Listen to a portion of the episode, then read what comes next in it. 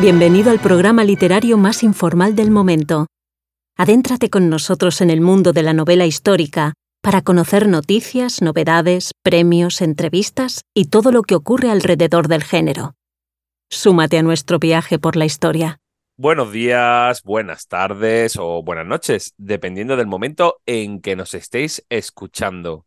Venimos hoy con un nuevo programa especial, con uno de los spin-off que solemos hacer aquí en el podcast del certamen de novela histórica de Úbeda. Hemos tenido ya spin-off sobre Bernard Corwell, que ha sido quizá el autor más comentado y que más spin-off ahora mismo acumula en el podcast. Hemos hablado también de Patrick O'Brien y hoy toca hablar de una de las grandes de la novela histórica, Ahora toca hablar de Lindsay Davis. Y para ello y para este programa vamos a tener con nosotros, como siempre, a nuestro compañero David. ¿Qué tal, David? Hola, hola, ¿qué tal? Encantado de estar eh, eh, en este podcast que vamos a hablar de una de mis autoras favoritas, por cierto. Bueno, eh, David, vamos a hablar hoy de Lindsay Davis, pero hay que decir que poco a poco el podcast se va haciendo con, con un fondo de spin-off yo creo que bastante interesante, ¿no? Que profundiza en, estos autores clásicos de la novela histórica. Tú has participado, creo que en todos, si no me equivoco, en los de Bernard Cornwell y en, los de Patrick O'Brien. Sí, creo que en uno de Bernard Cornwell no participé. Pero en el segundo, en el segundo de Bernard Cornwell. Pero sí, sí, he estado en todos porque además me parece eh, una iniciativa muy, muy buena, ¿no? No solo vamos a hablar de las novedades, sino también vamos a hablar de, de autores clásicos que están, yo creo que en la mente de todos los aficionados al género.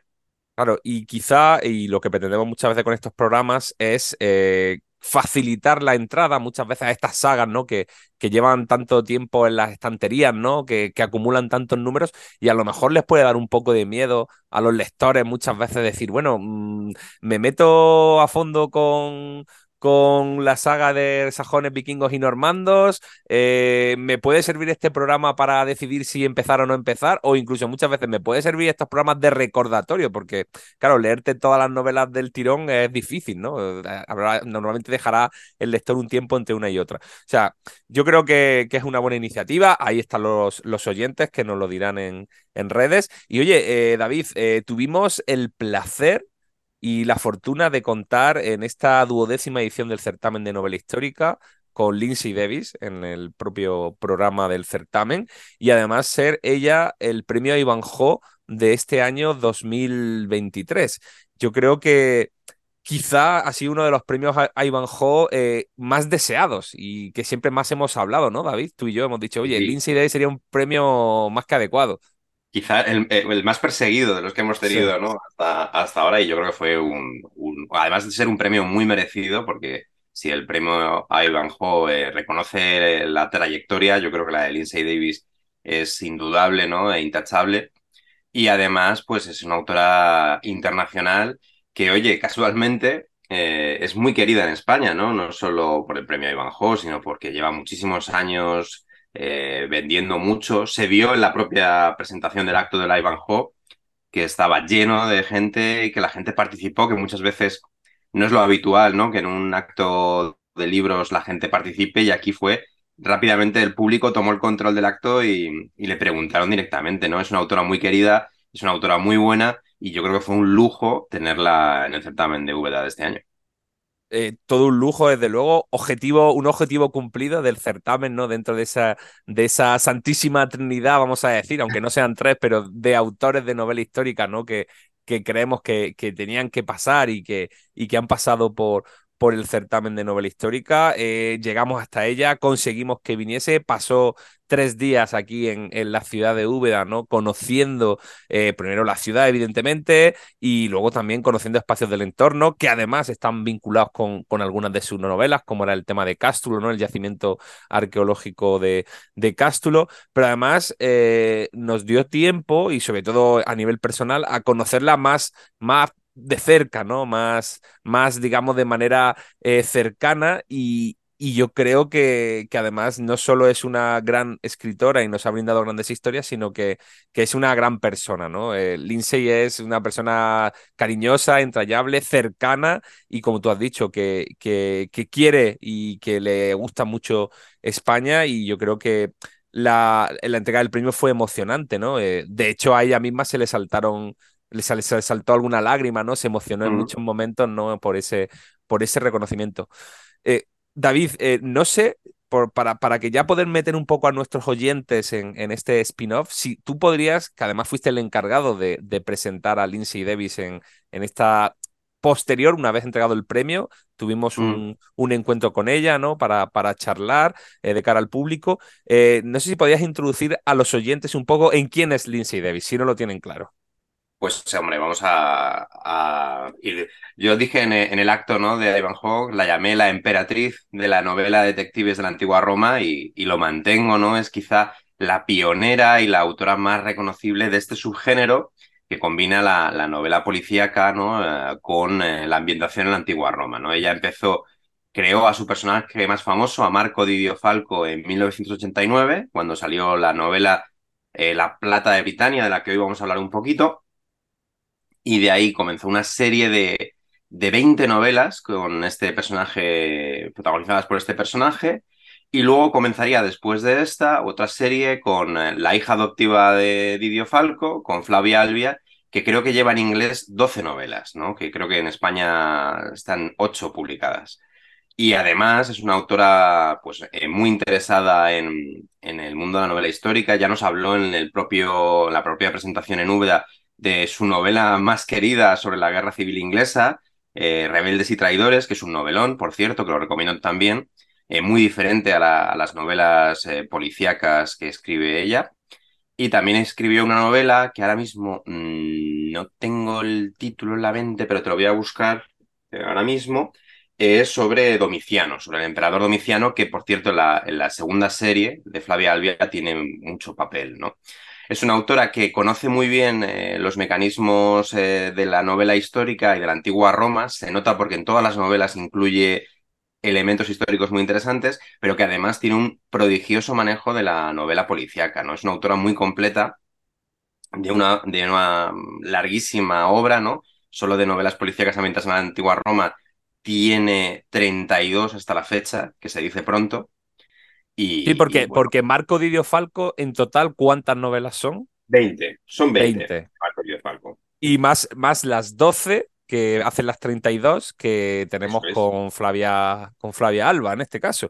Eh, es. Y dos que- que, independientes. además, y dos independientes, ¿no? Digamos que la serie de, para aquellos oyentes lo sepan, la, la, la serie de Marco Didio Falco es una serie que está cerrada, o sea, y eh, digamos su personaje nuevo, que luego podrán escuchar, y hay que advertir ya, ¿no? De que tenemos una entrevista, pudimos entrevistar a, Es- a Lindsay Davis y pueden escucharla en este programa directamente, contestar a muchas de las preguntas y muchas de las incógnitas que nos pasan por la cabeza a los oyentes. Eh, digamos que esa es la serie en la que actualmente está embarcada y con la que, el, con la que sigue adelante su, su carrera literaria.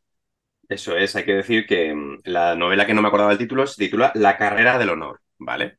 La de Domiciano, que os decía antes. Y, y sí, la verdad es que eh, ella no es historiadora de, de profesión, ella es, eh, es, eh, licenciada en literatura por la Universidad de Oxford y yo creo que eso le da eh, un cierto aire a su obra porque creo que es más, es más literaria que histórica, pero ya os digo, contiene una cantidad de detalles y de tema costumbrista en sus novelas que, que es un lujo, la verdad. Y se notó en la presentación porque ella también habló de historia con mucha gracia y con mucho, y con mucho conocimiento. Oye, pero. Pablo, vamos a ver, vamos a ver, vamos a parar una cosa. Has tirado la piedrecita de que has pasado tres días estupendos con Lindsay Davis Sí. y que la has conocido mejor, pero luego te has ido por los cerros de tu ciudad y, y no, ha- no has concretado. Cuéntanos más sobre Lindsay Davis, sobre los cotilleos, sobre las cosas que te dijo. Bueno, eh, ya sabrás eh, que quizá uno de los temas de conversación más recurrentes que, que tuve con ella a lo largo, pues eso, de que además fui la persona que fui a buscarla a Málaga, por lo tanto el viaje nos lo pasamos entero charlando, visitamos Cástulo, comimos y cenamos en un par de ocasiones juntos. Entonces, quizá eh, a mí lo que más, bueno, lo primero que me pareció que, que Lindsay era una persona súper eh, súper accesible, eh, súper cariñosa, súper interesada en todo lo que tiene que ver con la historia. O sea, sus preguntas eran continuamente. Y no pensando, no, sé, no eran preguntas pensando en, en, cuál puede ser mi próxima novela, ¿no? Como, como muchas Mm. veces, digamos, a veces uno tiene una sensación con, con autores, ¿no? A ver si me da el, el, el La punto, idea. la idea, ¿no? Sino simplemente eso por, por, por afición y, y bueno, evidentemente con ella intenté, y además lo, lo, va a ver la gente en la entrevista que, que tenemos con ella, ¿no? Eh, muchas veces, pues, son sacarle, ¿no? Pues, pues, ¿quiénes son tus autores eh, favoritos de novela histórica, ¿no? Y, y, muy elegantemente, como siempre, ella, eh, digamos, evita, ¿no? La pregunta, evita dar... Tiene mucho callo, tiene mucho callo, se le nota. Sí, sí. Y, y luego, bueno, pues es verdad, y ya te lo digo, David, que, que eh, y en el caso de Lindsay Davis, ya lo contábamos en, en un programa regular de, del podcast del certamen, pero, pero bueno, el, tema de lo, lo, lo, difícil que parecía tener acceso al principio uno a Lindsay Davis a través de las editoriales y lo fácil que luego nos supuso cuando decidimos emprender el camino por nuestra cuenta eh, por parte de, del certamen, ¿no? Y quizás, y lo más sonado, pues eso, el, el, hecho de que actualmente, y yo creo que, que, eso le ha sorprendido mucho a la gente, Lindsay Davis ahora mismo no tenía o no tiene editorial en, en España, ¿no? Algo que, que choca, que llama mucho la atención y evidentemente, pues eso, ¿no? Eh, todos sabemos y conocemos, y yo creo que principalmente todo el mundo vincula eh, Lindsay Davis a Edasa, o sea, que ha sido la editorial que históricamente la ha publicado. Momentáneamente tenemos esa etapa, eh, sobre todo con, con, digamos, sacaron, empezaron a sacar en bolsillo algunas de las primeras obras de, de Falco, ¿no? De Marco Didio Falco. Sí, y Dime, dime, David. Y, varias de Flavia Albia, digo, en, en tapa dura. Claro, hasta que se corta, ¿no? Dejamos de tener noticias de De, de Penguin y efectivamente se confirma, eh, yo hablando con ella, que, que, que, no, que, que, Penguin ya no, ya, no, ya no tiene, digamos, los derechos o no está interesada en los derechos de, de sus novelas. Y oye, creo que uno de los grandes retos que se, o de las cosas que pretendíamos desde el certamen, entre, aparte de premiarla, es ponerla de nuevo en el, en el punto de mira, ¿no? De decir, oye, señores, editoriales, editores, ah, hay que recuperar, a Lindsay Davis, porque primero, mm, no es una autora que, digamos, ya no ha sacado más obras y que, aunque sea en, en segunda mano o buscando, haciendo arqueología eh, literaria, pues uno las encuentra, sino que, que tenemos obras pendientes de leer, ¿no, David? Yo creo que, que, que, que, que, Lindsay todavía queda, le queda mucho por, por, por, por mostrar y nos queda mucho por leer de ella que todavía no hemos disfrutado en España. Sí, fíjate, em, ahora voy a ir con eso. Antes quería hacer una pequeña morcilla y recomendar a los, a los oyentes que si no han escuchado el anterior programa regular donde hablasteis de esto y dio pie a un interesantísimo debate sobre el mundo editorial, que lo escuchen y que luego vean, porque por ejemplo por redes se sumó autores como Sebastián Roa a, debatir sobre este tema y es muy interesante lo que se decía, lo que decían Ren, lo que decía Yolanda, Eva, Pedro, tú mismo sobre este asunto y, merece la pena ser escuchado y, leer los comentarios que ha generado. Y sobre lo de Lindsay Davis, es que es alucinante, ¿no? Porque fíjate que siempre llevamos ya muchos años hablando tú y yo de que una de las tendencias que se está mm, quedando y que está marcando la novela histórica actual en España es la irrupción del thriller, ¿no? Este año hemos visto como Carmen Mola eh, sigue en el thriller histórico, Susana Martínez Gijón, que era muy conocida por sus novelas eh, negras, policíacas, ha desembarcado con Babilonia 1580 en el género histórico a través del thriller. Cada vez hay más thrillers históricos. Y tenemos a una de las pioneras de esta fusión de géneros sin editor en España. Que es muy peculiar, ¿no? Esta mujer fue una de las primeras, es decir, eh, cuando se publicó La Plata de Britania era una rareza auténtica, ¿no? Y ahora, mm, treinta y tantos años después, eh, no lo es, es la normalidad. Entonces es extraño, además es una autora con una obra, como tú decías, muy larga, muy exitosa, que ha tenido, en, ha tenido muchísimos premios dentro y fuera de España, pero en España, además de la Ivanhoe, pues ha tenido el, premio Ciudad de Zaragoza, el Barcino, eh, reediciones a, a Cascoporro. Y esa mujer no tiene editorial cuando sigue produciendo, ¿no? Tiene 73 años, si no recuerdo mal, pero sigue escribiendo al ritmo de novela por año, ¿no? Y, las, las, novelas de Flavia Albia siguen teniendo éxito. Es verdad que probablemente no sea ese éxito de los 90 que tenía ella con Edasa, que vendía muchísimo, pero sigue siendo una autora con, eh, con un prestigio y, con, sobre todo con una obra de fondo, ¿no? Y me extraña que ninguna editorial esté, esté interesada en, en seguir publicando a Lindsay Davis en España. A ver, eh, yo creo que, que, sobre todo lo que, lo que hemos conseguido con, con el certamen, en, con este premio Ivanhoe, eh, ha sido, como yo he dicho hace un momento, eh, levantar la liebre. ¿no? Que muchos han dicho. O sea, eh, yo creo que, que no había tampoco conciencia de esa situación. O sea, no, no es algo que, que se, que se haya, que se, que se supiera, digamos, en el mundo editorial. O sea, la gente pensaba que los derechos estaban en Penguin y de repente pues se ve que los derechos no están en Penguin, pero esto es una cuestión que se sabe hace eh, desde este año 2023. o sea, realmente lo bonito sería de que en el año 2024, de alguna manera, eh, viésemos de nuevo eh, salir publicada Lindsay Davis en, español. ¿no? Y, yo creo, y yo creo que eso va a suceder.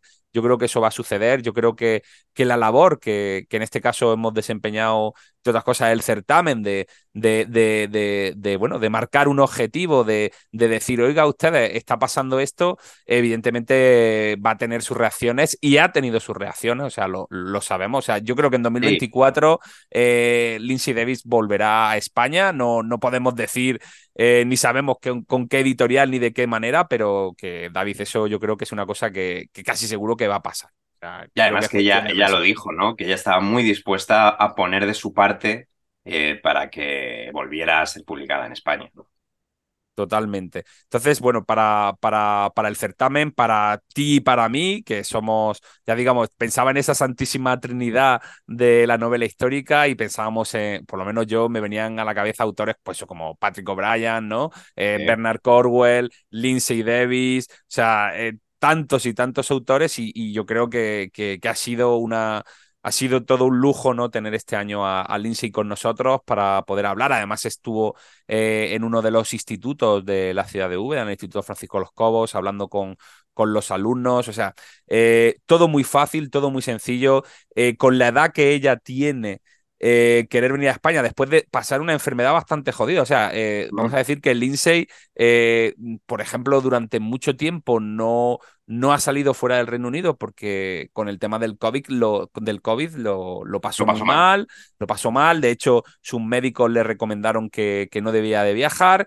Y oye, fíjate qué casualidad que, que justamente llegamos nosotros y, y ya puede viajar, está dispuesta, tiene... O sea, yo sinceramente pienso que, que sería estupendo y no lo descarto que, que, salga una próxima novela de Lindsay Davis y podamos tenerla de nuevo en el certamen presentando una nueva obra de, de Lindsay Davis, ¿no? No sería la primera autora internacional eh, consagrada que, que, pasa por segunda vez por el certamen de novela histórica. Hemos visto pasar, por ejemplo, ya dos veces, y también primo Ivanhoe ha sido Simon Scarrow, y, y, bueno, hemos visto pasar a Manfredi y hemos visto pasar a, a, muchos autores. Entonces, eh, desde luego, digamos, eh, Lindsay Davis y concretamente el libro del que vamos a hablar hoy. Hay una entrevista, ahora nos escucharán hablar con Lindsay, eh, pero luego comentaremos la que es la primera obra de, de Marco Didio Falco. O sea, debería ser casi, del, para alguien que está en el mundo de la novela histórica, casi de lectura obligatoria, ¿no? O sea, como un básico, ¿no? Sí, sí, yo a nivel personal lo dije en la presentación y, lo, he repetido varias veces. Para mí ella, eh, junto con Patrick O'Brien y Rosemary Sutcliffe, eh, son los tres autores que me, que me introdujeron el, gusanillo por el género histórico, ¿no? Y, yo creo que ella tiene muchos valores y uno es la originalidad de mezclar, eh, como decíamos antes, lo policíaco con la antigua Roma, que hoy nos puede parecer muy habitual, pero es que en 1969 no lo era. ¿No? Habíamos tenido, pues teníamos las novelas medievales de Ellis, eh, teníamos Humberto Eco con El nombre de la rosa, pero esto de la antigua Roma no era tan habitual. Sí, no, digamos que también un poco a esta generación, ¿no? A este momento puede pertenecer otro autor también premiado con el Ivanhoe en Nubia, que es Gisbert Haef, ¿no? Que pertenece a toda esta remesa, digamos, o momento en que empieza el género a aparecer como tal en, encima de las mesas, ¿no? Y encima de, encima de los mostradores, ¿no? Marcados como novela histórica. Así que, eh, de todas formas, yo sí hay una cosa que creo que, que no ha pasado por, eh, por, por Lindsay Davis, que no le ha ocurrido a Lindsay Davis, es que la lectura y la forma en que en que nos cuenta y la forma en que escribe es una forma muy fresca, que perfectamente si hoy eh, fuese en novedad, nos parecería muy de, autor de, de, este ya de, este de este siglo de este siglo XXI, ¿no? Digamos, no parece que el tiempo no ha pasado por esta obra, mientras que a lo mejor en otros autores, teniendo en cuenta las circunstancias del momento en que son publicadas, las obras no son quizá tan, tan frescas, no son más densas, ¿no? Ella, como tú dices, hace esa mezcla que, que, que, que la hace de superactualidad hoy en día y de la que muchísimos, muchísimos autores actuales yo creo que han bebido totalmente. Bueno, sin duda, yo creo que hay muchísimos autores que públicamente o no reconocen eh, estar influenciados por Lindsay Davis y por lo que ha hecho. Y no solo autores que han escrito novela policíaca mezclada con histórica, sino también en histórica porque la actualización que hace ella de cómo enfocar los temas históricos a través de un género distinto eh, está muy bien hecha y es muy innovadora. Y además lo que tú decías, lo fresco, ¿no? Hablamos ahora, bueno, en el siglo XX, XXI es muy habitual esto de decir los capítulos cortos, ¿no? Pues eh, Lindsay Davis tiene capítulos de una línea. Esto Totalmente, vamos, sí, sí, sí, es, eh, es, va, va, a una velocidad a veces, ¿no? O te hace una descripción eh, súper, o sea, como pequeños clips, y en el mismo capítulo tienes cuatro divisiones y cinco divisiones a veces, ¿no? Eso es, luego además, pues tiene una capacidad muy buena y que se mantiene a día de hoy eh, de tratar temas eh, romanos, pero que al lector le suena muy de actualidad. Es decir, no es la típica novela histórica que por eh, crear una reconstrucción verosímil del pasado no conecta nada con, con el tiempo del lector, sino que los temas que va a poner sobre la mesa Lindsay Davis con sus novelas son muy actuales corrupción, ascenso social, mm, vamos a ver, asesinatos políticos, todo todo suena, corrupción política, suena muy actual en las novelas de Lindsay Davis. Y luego yo creo que, que, que, el vocabulario y el personaje, ¿no? No, no, o sea, hay que decir, y ahora hablaremos en el comentario, pero que Marco Didio Falco no es un héroe a... como conocemos como tal, ¿no? No, es el clásico protagonista, ¿no? No, no es un hombre, digamos, eh, es de honor, pero la forma de actuar, cómo habla, los comentarios que nos deja, porque tiene un tono de humor. O sea, eh, Marco Dido Falco, eh, el humor juega un papel importante. O sea, yo creo que cualquier lector en la lectura de cualquiera de sus novelas se nos escapa una sonrisa, ¿no? Porque, porque eh, es, es, tan rápido, o sea, y además que son golpes tan, rápidos, ¿no? Que pasan o comentarios o descripciones o, digamos, o intervenciones cortas que, que, te hacen entender mejor una situación, que yo creo que, que es maravilloso, ¿no? Y, y, esto no es algo, entiendo yo, el humor, vamos a decir como tal, porque creo que, no sé si estás de acuerdo, David, que tiene ese punto de humor, ¿no? Eh, en todo momento, Marco. No está tan presente en general dentro de lo que es la novela histórica. Es algo, creo que, bastante complicado de hacer. Sí, yo creo que es complicado y además es raro, ¿no? Es, es complicado porque incluir el, el humor de una forma verosímil para que el lector actual lo disfrute pero que no chirríe con la imitación histórica es muy difícil de lograr y que no todo el mundo es gracioso. Eh, yo creo que el humor es uno de los, de los pilares de la, de la obra de Lindsay Davis, porque también está presente en otras novelas, pero realmente, eh, después de haberla conocido eh, en Úbeda, yo la entrevisté en Madrid hace muchos años, te das cuenta que coincide con el personaje de ella, ¿no? Ella es una mujer sumamente graciosa, cuando está hablando en público es muy ingeniosa, siempre tiene una ironía, siempre tiene un dardo, y con lo cual es, graciosa, es divertida, ¿no? Es muy Marco Didio Falco un poco, ¿no? con ese, Con ese humor de, como ella no, nos dijo y nos contó, es humor de tumba, ¿no? Es de propio y típico de Birmingham, que es de donde es ella, ¿no? Pues yo creo que está, está o sea, yo creo que eh, Marco Didio Falco tiene mucho de Lindsay David, ¿no? En la forma de, de, eso, de, de, pensar y en la forma de, transmitir, ¿no? Sí, ella, ella, dijo que tenía mucho, había puesto mucho de ella en los dos personajes principales, tanto en Marco como en Elena Justina, y es verdad, ¿no? Cada uno en su manera tenían algo parecido a ella, ¿no? Y otro, otro tema que me parece capital de, las novelas de Lindsay Davis es el, el, punto de vista, ¿no? El punto de vista que ella decide que sus personajes, su personaje principal sea de clase media-baja. Y esto te cambia mucho la visión sobre la antigua Roma, ¿no? Porque, por ejemplo, otro autor muy bueno posterior, que empieza posteriormente a Lindsay Davis, que es, por ejemplo, Steven Saylor, con Gordiano el Sabueso, ¿no? Que son novelas de misterio mientras antigua Roma, es un aristócrata. Y, la, en la mayoría de las novelas de romanos los protagonistas son aristócratas, ¿no? Son gente de alta cuna. porque, porque es más fácil, porque hay más fuentes sobre este tipo de personas, porque hay más documentación. Pero el, marco de Idiofalco eh, y después Flavia Albia, al estar en una clase media-baja, nos ponen una mirada diferente sobre la antigua Roma. Una mirada que es más transversal, porque es verdad que en las novelas de Lindsay Davis vamos desde el emperador hasta, la, hasta los esclavos, pero el, el, punto de vista marca mucho, ¿no? Porque hay problemas económicos, que muchas novelas de romanos los personajes no tienen problemas económicos, no miran por el dinero, no miran por llegar a fin de mes. Marco de Diofalco le pasa constantemente. Hay, hay problemas sociales. Eh, Lindsay, o sea, Marco de Diofalco se enamora de Elena Justina, que es hija de un senador, y va a tener que recorrer muchos problemas y muchas penurias para alcanzar un escalón social que le permita mantener esa relación, ¿no? Todo ese tipo de cosas creo que es una, es una idea brillante y es una idea que, que transmite mucho sobre la idea que tiene Lindsay Davis al proponer estas novelas, porque como buena novela negra y policíaca, tiene también mensaje social, ¿no? Sí, yo creo que, que, aparece, ¿no? Trata. O sea, e, en el momento, vuelvo a hacer referencia, en el momento en el que Lindsay Davis empieza su, digamos, su, su, su trayectoria como escritora, eh, no era habitual no es y no era habitual coger este tipo de personajes, ¿no? Y, yo creo que lo habitual, digamos, en los años 80, por ejemplo, era pues, coger grandes personajes, ¿no? Que sonasen, ¿no? Y Aníbal, y, y, emperadores, y Alejandro Magno, ¿no? Todo era muy grandes nombres, ¿no? Grandes eh, cosas reconocibles y claro, eh, meterte como se metió en este caso eh, Lindsay en, en este tipo de de perfil, pues era, era toda una aventura, ¿no? Quizá ahora podamos estar más acostumbrados a este tipo de, de perfiles, pero en el momento era, era, era, una innovación total.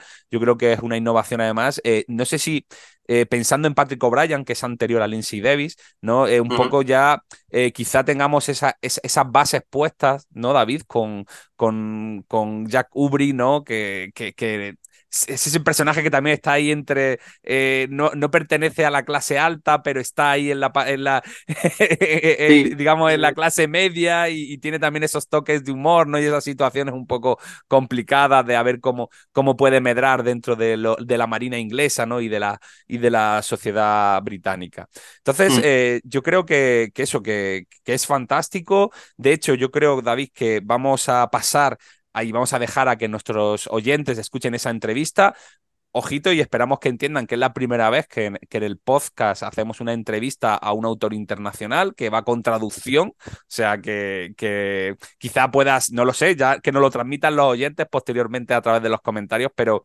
espero que les guste el formato en que, en que hemos hecho la entrevista y esperamos que, que, que se pueda entender y que la puedan seguir bien. Desde luego, Lindsay nos atendió estupendamente, eh, tiene, tiene las puertas abiertas Lindsay al certamen de novela histórica siempre que lo necesitemos y vamos a disfrutar ahora, si quiere, pues en este caso y por primera vez, hablando a la propia autora, ¿no? En su spin-off, en su propio programa. Así que vamos a ello.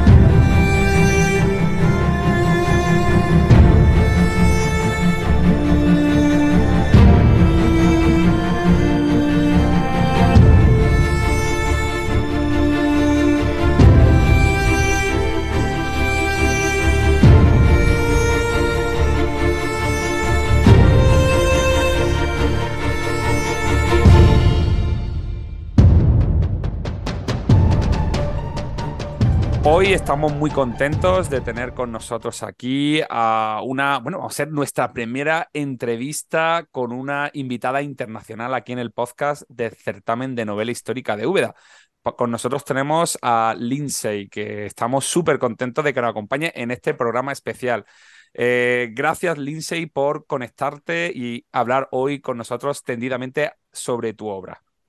Thank you. And thank you for giving me the award that you're going to give me next week. I am so honored to have it. Gracias a vosotros y muchas gracias por eh, concederme el premio que me vaya a entregar la semana que viene. Es un honor para mí. Eh, vamos ahora a empezar con, en compañía de David, Yahweh y yo. Vamos a empezar a lanzar preguntas a Lindsay y bueno, vamos a empezar, si te parece bien, David, con una cuestión tuya.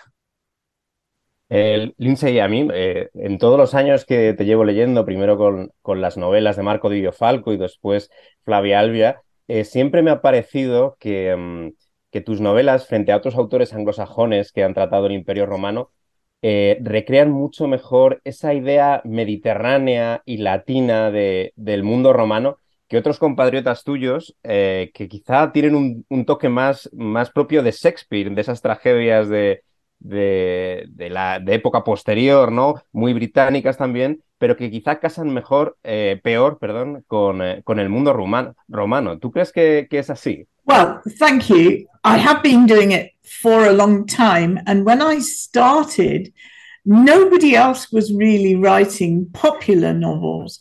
We'd, we'd had the famous old novels, Last Days of Pompeii, Ben Hur, Quo Vadis, and they, they were very respectful of the Roman world, but also took a view um, that was very Victorian, as we would say. Um, and when I started, I come from a big city myself. I come from the city of Birmingham, which is a fairly recently established um, industrial city. And I think that that affects how I approach the world of Falco, and Albia and the Roman city of Rome. Um, that's the, the first thing to say. And of course, I love the Mediterranean world. I always say because the sun is shining. Um, I've come in to do this interview from Britain, where it is freezing cold and pouring with rain. I'm really shivering today. Um, I I think certainly in Britain there is an audience for a world that is warmer and more colourful. And my response to that I put into the books. And I think readers accept that and receive it and welcome it. And that has always helped me very much. Bueno, he estado haciendo esto durante mucho tiempo y cuando empecé no había novelas modernas o contemporáneas sobre el tema.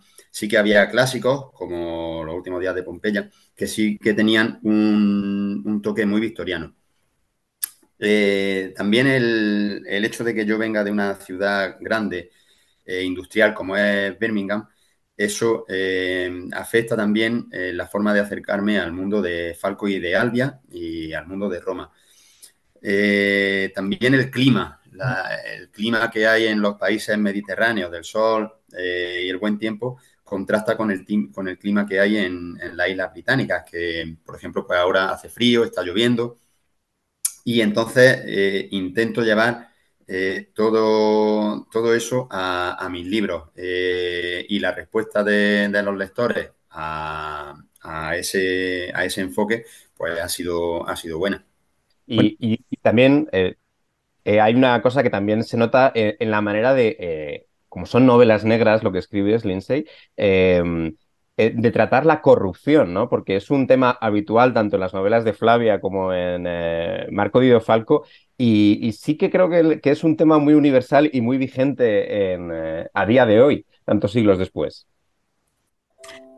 Yes. Um, I set out with Falco first to write crime novels. So there always had to be a crime. Um, obviously, I'd had a very quiet upbringing and I had no real insight into crime, but you, you can learn about it. And as you say, I think it's a universal problem. I can't imagine that in Roman times it was any different. The Roman Empire had a very good bureaucracy and ran very well. But alongside that, you get people trying to beat the system always. And um, I think knowing about what happens now helps me to work out what could have happened then.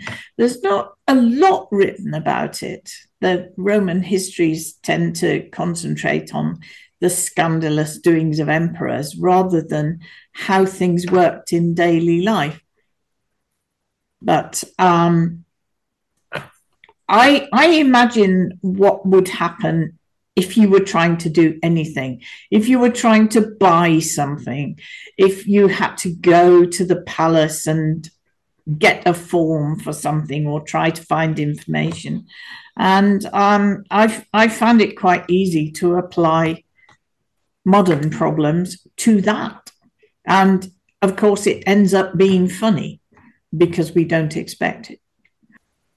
Cuando empecé con, con Falco, escribía novelas de crimen, entonces, eh, por lo tanto, siempre tenía que haber un crimen. Yo tuve una educación muy tranquila, eh, normal, en la que no tuve contacto con, crimen, entonces pues, me lo tenía que, inventar, pero como dices, pues es una, un tema que es, universal.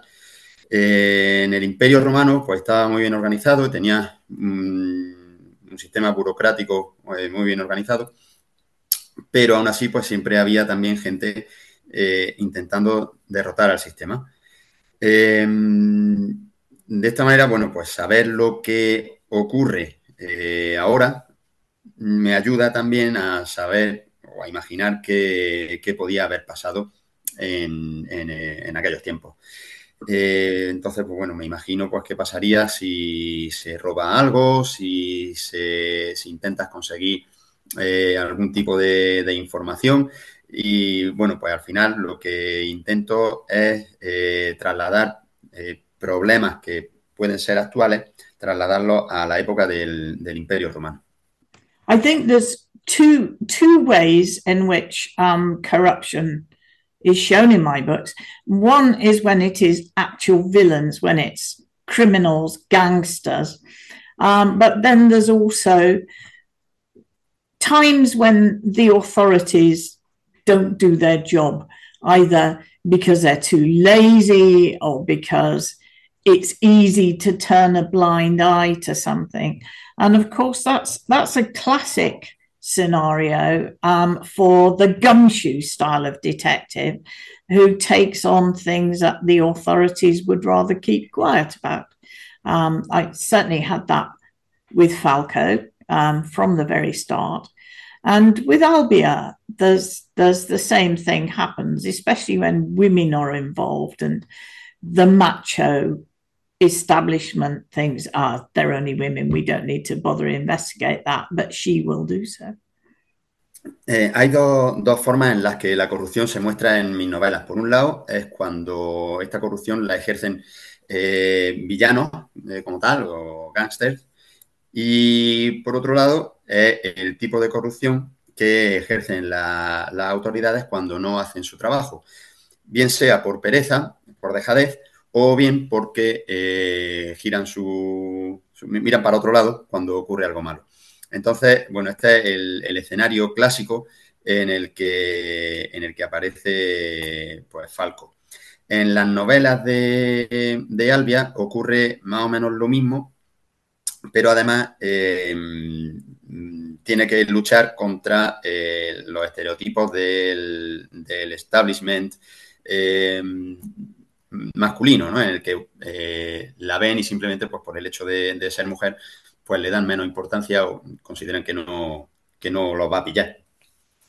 Ok, me gustaría preguntarle en qué momento decide crear a Albia, o sea, en qué momento decide crear esa segunda saga, esa segunda, ese segundo personaje, ¿no? Y, qué le lleva a, a crearlo. I had written 20 novels about Falco and remember that they're written in the first person. So for 20 years, in effect, I've been writing as if I were a man. And I I quite like the idea that I would change over and, and be a woman instead.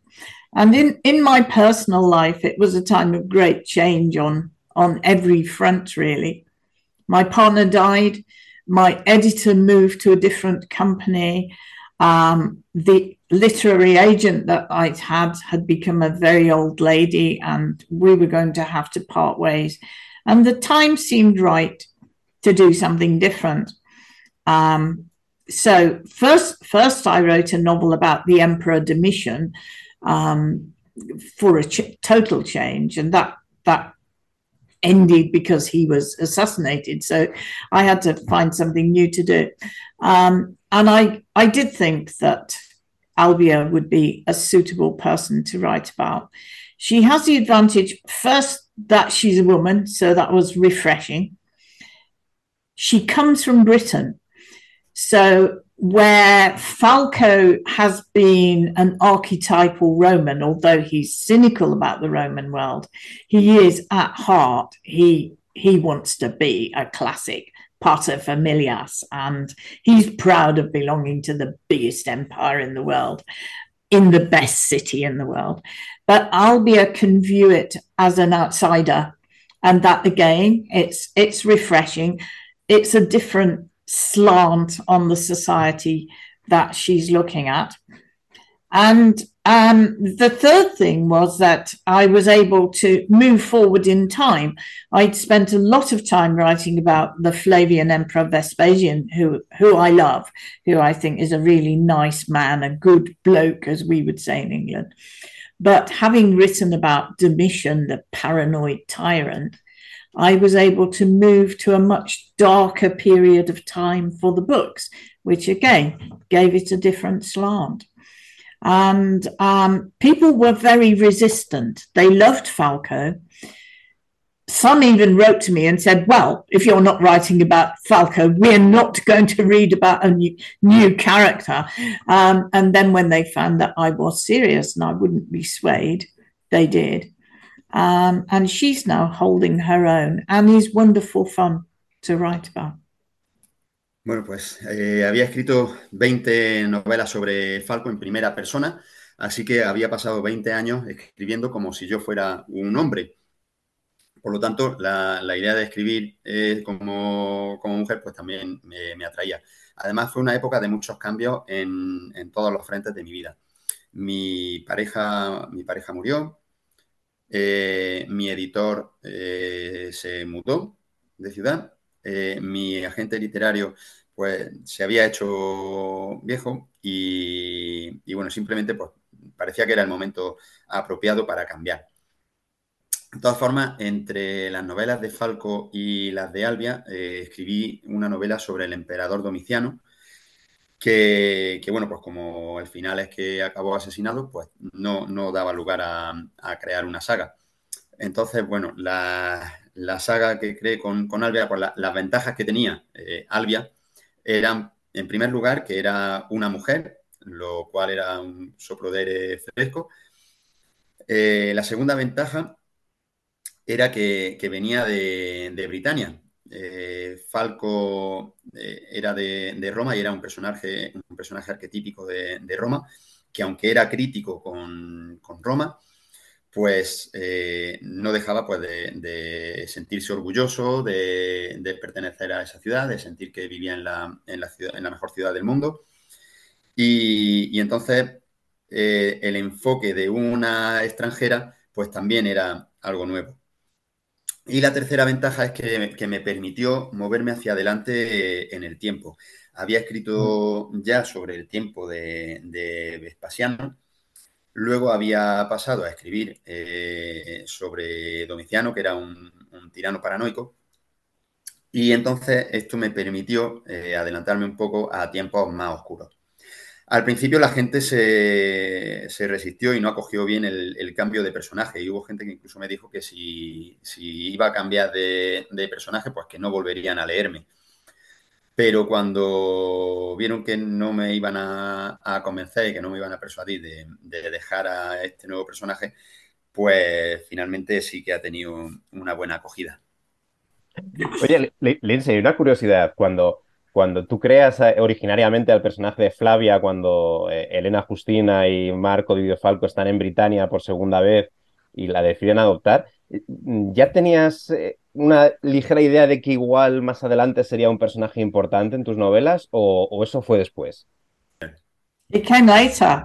Um, she first appears in a story where Falco and Helena are in Roman London.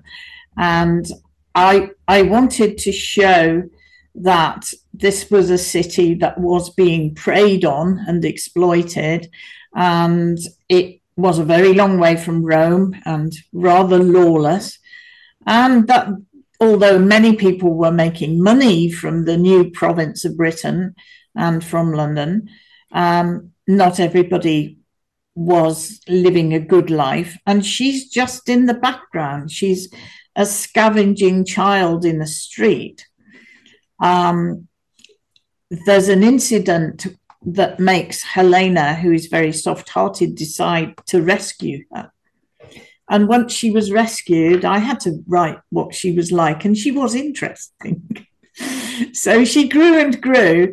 Um, eventually, when I had to decide if I wrote a second series, who would it be? I did have other characters who could have been the protagonist, but she was she was the best, and she was a woman, which I wanted the change.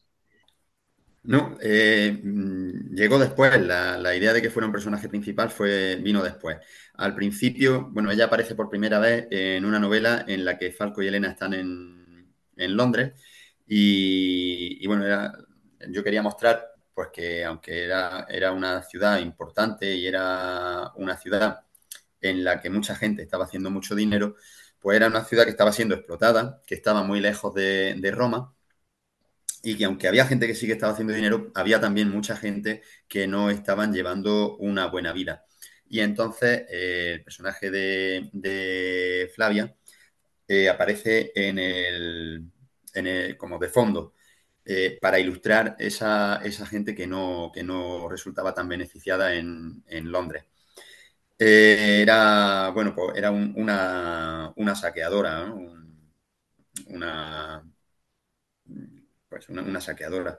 Y, y la, la, rescata Elena y entonces, pues bueno, empieza a crecer y cuando me planteo el hacer una segunda saga y el sacar un segundo personaje principal, pues ella era una clara candidata y además era, era mujer, que era un plus. I think there's there's one question that many other authors, maybe most other authors, would treat differently from me, and that is because Albia was found as a baby and nobody knows who her parents are or or what her history is or what is her place in society almost every other author would write a book where they explained it, mm-hmm. where she found out her history. I am not going to do so because I want to say there are some questions that can never be answered, even if you are an investigator and your father, Falco, is an investigator too. In in real life, especially 2000 years ago when we didn't have DNA to trace people, you could end up never knowing who your parents were or where you had come from, or most importantly, was she a slave or was she a freeborn citizen? Hay un, una cuestión que muchos autores tratarían de manera distinta a mí, y es el hecho de que, eh, como Albia se la encontraron eh, de bebé y no se sabía nada de su, de su, pasado, no se sabe ni de dónde viene ni quiénes son sus padres. Eh, bueno, pues la mayoría de, autores seguramente dedicarían un libro a, contar su historia, a contar sus raíces y a contar pues de dónde viene, quién es, es su familia y cómo llega a donde, a la encuentran.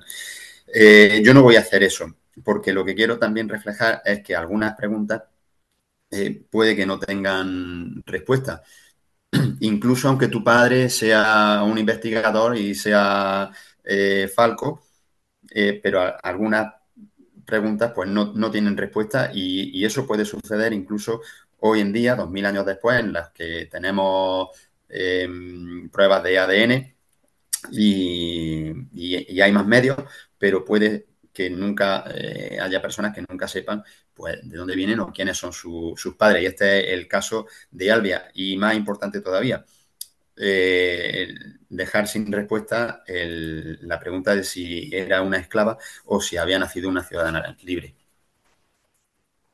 Yo quería preguntar ahora sobre eh, nosotros eh, que hablamos mucho sobre la novela histórica, ¿no? Y es alrededor de lo que gira el certamen de novela histórica.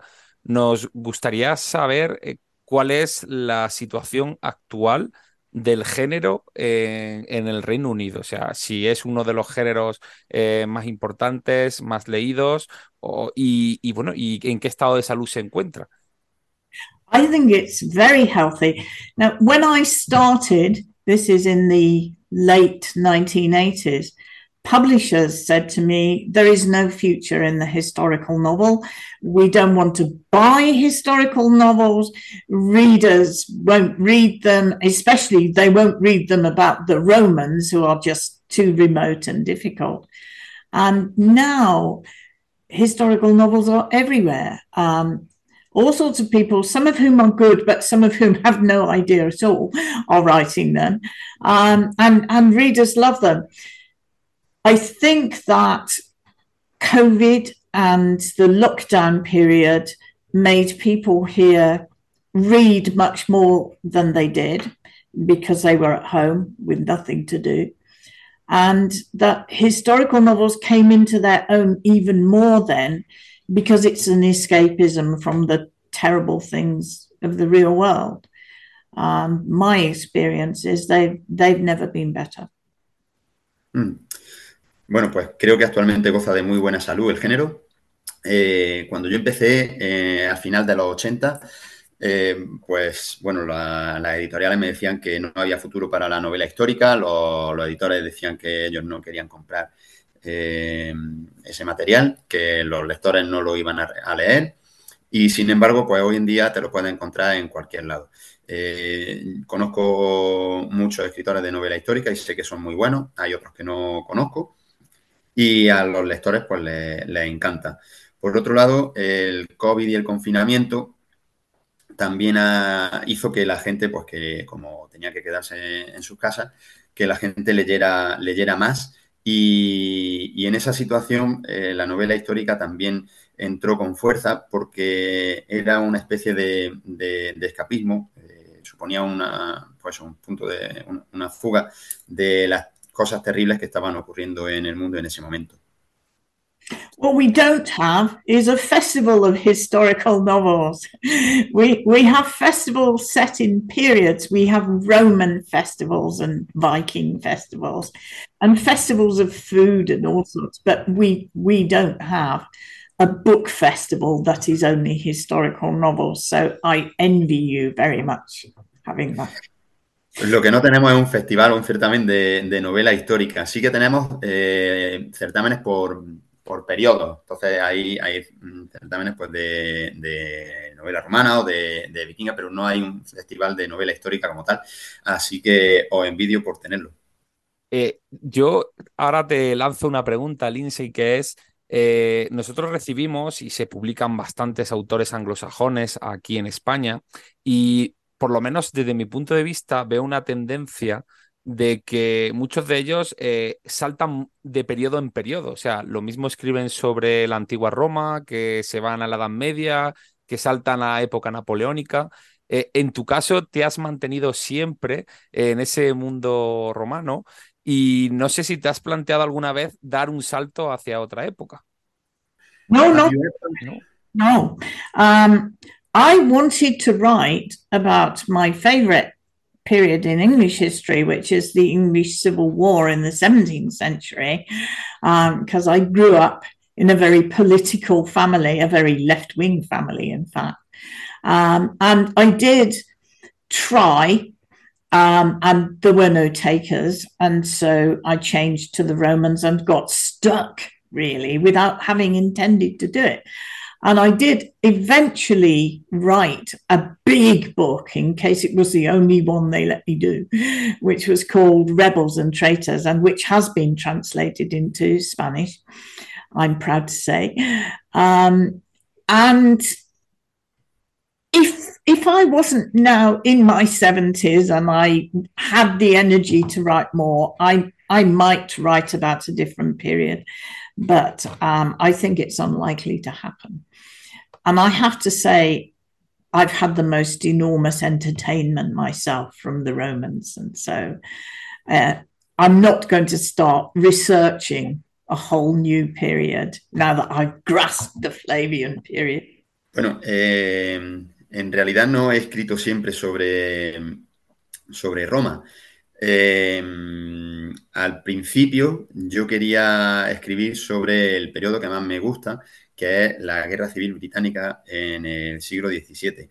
Yo crecí en una familia eh, muy política, de, izquierda, y, yo quería escribir sobre ese periodo, pero, pero no, tuve, no tuve éxito. No, vamos, no lo conseguí. Entonces, eh, me propuse escribir un, libro grande, eh, en caso de que fuera el único libro que, iba a poder escribir, que se llama Rebels and Traitors, que está traducido al, español. Y, y bueno, pues si no tuviera, bueno, que ya sí que me quedé, ya sí que es verdad que, he escrito a partir de entonces, he escrito solamente sobre, sobre Roma. Eh, si yo ahora no tuviera pues, 70 años, eh, sí que a lo mejor me plantearía escribir sobre un periodo distinto, pero es poco probable. Ya con, la edad que tengo es poco probable. Y sí que tengo que decir también que eh, escribir sobre, sobre Roma me ha, me ha traído eh, pues un gran disfrute, pero que, no, ahora no es el momento de ponerme a investigar sobre un periodo nuevo.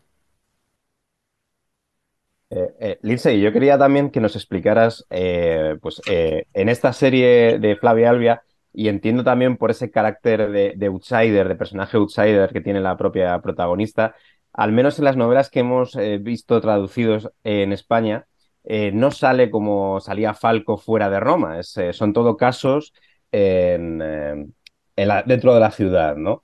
Eh, yo no sé si esa es una de las características, pero a la hora de, sacar temas y, construir los crímenes de tus novelas, eh, el hecho de que Flavia sea ese personaje mujer de clase media eh, y extranjera de origen, ¿cómo ha cambiado la hora, a la hora, tu trabajo a la hora de plantear los casos y los temas de tus novelas? No, what happened was that I I had learned how to research Rome um, from when I started to when I began to write about Flavia Albia. And um, I realized that there were places, and to start with, it was the seven hills, the famous hills of Rome, that I could talk about almost as characters themselves.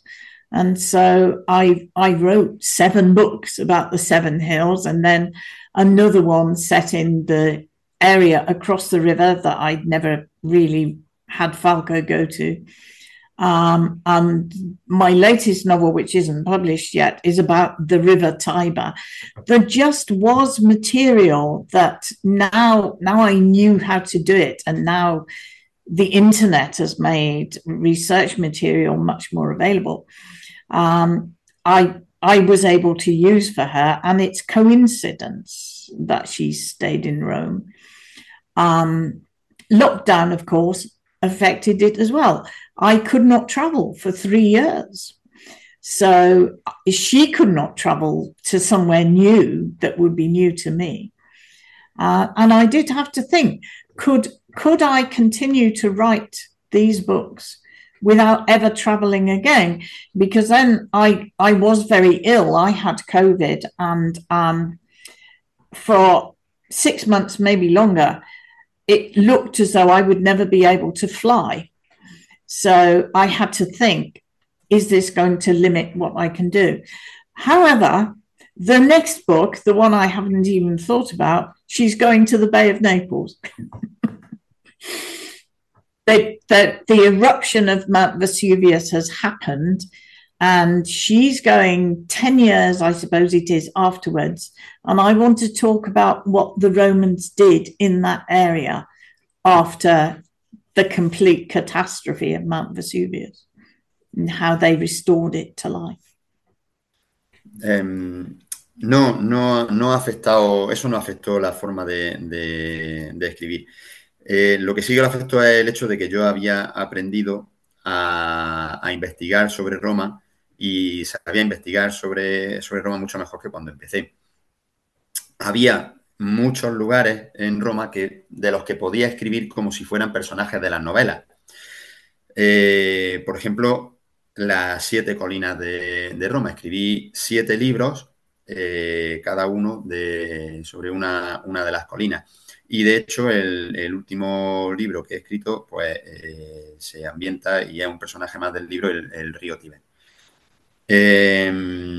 luego también, además, Internet ha, ha hecho eh, mucho más asequible la, investigación. Se puede investigar de, muchas más formas sin moverte de casa. Y algo que también eh, ha influido eh, en el hecho de que, de que Flavia Albia no salga de Roma, pues ha sido el confinamiento. Pues estuve tres años en los que no podía viajar y entonces no podía escribir que Flavia Albia iba a un sitio nuevo sin que yo hubiera ido a ese sitio nuevo. Entonces, eh, también me planteé si eh, podía volver a escribir o si podía seguir escribiendo eh, este tipo de libros sin, viajar, porque, porque, tuve COVID y estuve seis meses muy enferma con COVID y, parecía además que no iba a poder volver a, volar. Entonces, mm, tenía la seguridad de que, de que sí que podía seguir escribiendo libros sobre Roma. Eh, no obstante, eh, aunque hasta ahora Flavia Albia no haya salido de, Roma, eh, también es verdad que en la última novela viaja a la bahía de Nápoles, la, acción transcurre 10 años después de la erupción del Vesubio y lo que quiero reflejar en esa novela es, pues en esos 10 años, qué habían hecho los romanos para restaurar y para ayudar después de la catástrofe. Bueno, ahora que, estás comentando el tema de, esas nuevas novelas, ¿no? Eh, sí que los aficionados, tus seguidores en España, nos preguntamos eh, que hace desde hace varios años, pues no hemos tenido ninguna novedad tuya aquí en el mercado editorial y nos gustaría saber un poco cuál es la situación actual eh, que, que hay con tus libros en el mercado español y si volveremos pronto a recuperar el ritmo y, y, a ver esas novelas que todavía no han sido traducidas aquí. Well, it's in the hands not of me, but of Spanish publishers, really. It's it's not only in Spain, but at the moment it's very difficult for an English author to um, persuade publishers to pay for translations. That is the the crux of it. Um, and without them being translated and available, of course, readers aren't there to buy them. And then publishers will say, oh, we don't sell enough, but they don't sell enough because they haven't got the books there. So I am I am very eager to have them, my books, the ones that haven't appeared and the any future ones I write. I really want them to be available in Spain. I had a very close relationship with my Spanish public over many years, from almost when I first started, which was extraordinary. And I'm very sad that at the moment we aren't doing it. Bueno, no es algo que esté en mis manos, sino que está en las manos de los, de los, editor, de los editores españoles. Eh, pero ahora mismo pues, es muy difícil persuadir a, los editores eh, que paguen por las traducciones de, autores ingleses. Eh, así que, que, si no hay traducciones, pues no hay lectores, los lectores no pueden leer los libros y evidentemente pues no se venden libros. Entonces los editores te dicen que no venden libros, pero claro, ¿cómo van a vender los libros si no hay, si no se traducen? Entonces sí que es algo que, de lo que yo tengo ganas y tengo, tengo muchas ganas, estoy deseando de poder eh, ver mi libro eh, traducido al español. Porque además yo he tenido una, una relación muy cercana y muy estrecha con el público español desde el principio. Así que para mí, pues, motivo de tristeza el, ver que, llevo tanto tiempo sin que mis libros sean traducidos al español. Quizá, Lindsay, algo que pudiera ayudar es eh, una adaptación en televisión o en, cine. Se rumoreó mucho una posible serie sobre Marco Di Falco. También se oyó hace unos años algo la posibilidad sobre hacer una serie sobre Flavia Albia. ¿Hay alguna novedad sobre eso? ¿El, tema de las adaptaciones audiovisuales sigue sobre la mesa? No, um, I don't know whether my books are too complicated or whether I am too stroppy as an author in demanding a proper adaptation um, or what. But um, the last film option lasted for 10 years and it got very close to being made. Um, I will tell you that I was not very happy with the scripts they were going to use. Um, I felt existing readers would hate them and new readers wouldn't come to the books because it was not what they were being offered. Um, but at the moment, that's all dead. And the rights to Falco and the rights to Albia and the rights to rebels and traitors. If anybody wanted to do an exciting civil war story, they're all with me. So um, we wait to see. I I feel it's getting to the point that I will never see them on screen in my lifetime, but I live in hope. No, eh, no, eso ya ahora mismo no es una opción. Y yo no sé si es porque mis libros son demasiado complicados de llevar al cine o, bueno, a la pantalla, o porque yo soy a lo mejor muy exigente con, las adaptaciones, pero la, última, la última opción que hubo de, ver uno de mis libros en, película eh, fue hace 10 años y estuvo muy cerca de llevarse a cabo pero, pero yo no estaba contenta con, la adaptación y con el guion. No, me gustaba. Además sentía que, a los lectores que conocían mis libros no les iba a gustar y además los lectores nuevos que se acercaran a los libros a través de, de la película tampoco les gustaría porque no era, la película no reflejaba lo que, lo que los libros ofrecían. Pero que si alguien quiere hacer una película sobre la guerra civil británica, que tengo los derechos de Rebels Traitors y que estoy totalmente a su disposición. Me gustaría, me gustaría saber, ¿no? Por curiosidad, ¿no? Una pregunta ya fuera de lo que es eh, propiamente su obra. Eh, qué autores de novela histórica o qué autores de, de la literatura son, eh, digamos, los que más prefiere el Lindsay o que suele leer ella? Oh, now this is difficult because if I name some colleagues but not others, I'll be in trouble. Um, I don't actually these days read historical novels as much as I did when I was younger um, because it's my work. when I want a change, I read other kinds of books. Um, I do read a lot of uh, non-fiction historical things, especially magazines, but also books. But I I tend for my personal relaxation to read gardening books. Um, not even not even novels in general very often.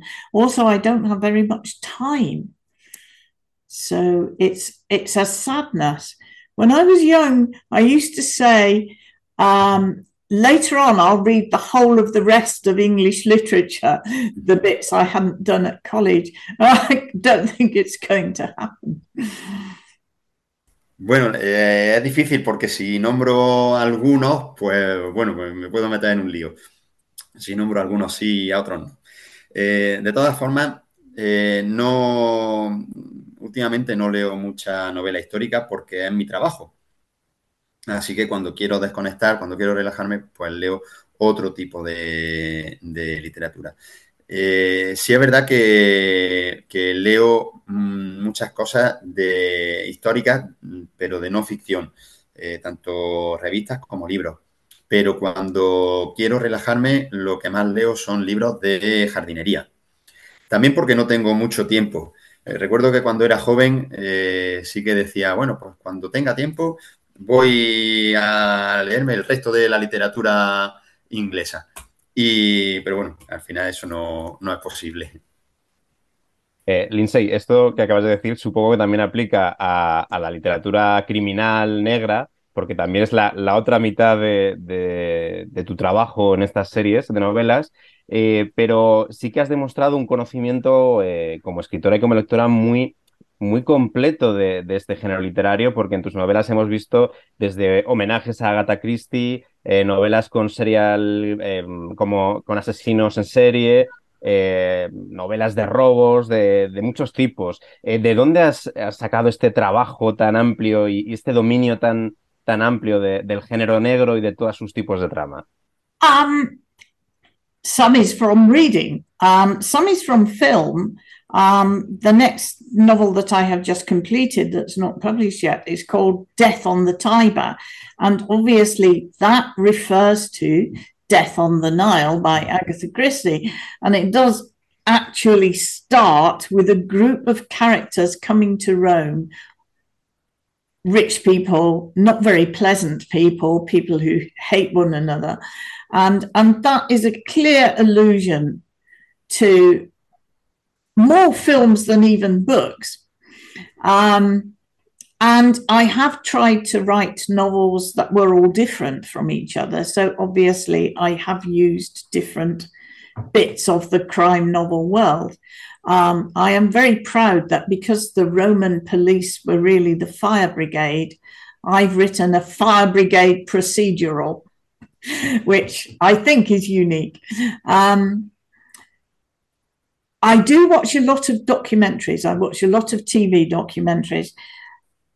Some of them are about archaeology, which obviously helps me with the Roman world, but I also watch forensic documentaries documentaries about serial killers are always good to keep you awake at night.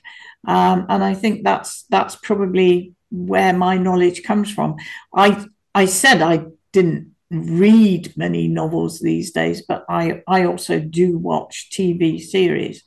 Um, my favorite at the moment is called The Broken Wood Mysteries, and it's set in New Zealand and has a picaresque cast of characters each time. And I think that relates to my world on the Aventine quite well. But I also like things like Montalbano, which I'm sure you have in Spain as we do here.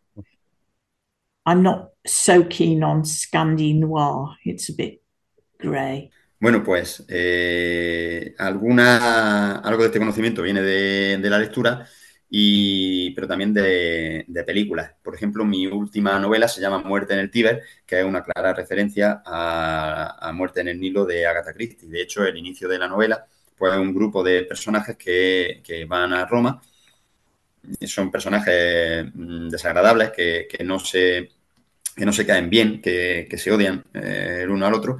Y, bueno, pues eh, también refleja el, inicio de la novela de, de Agatha Christie. Eh, cuando me he puesto a escribir, he intentado escribir novelas que sean diferentes entre sí.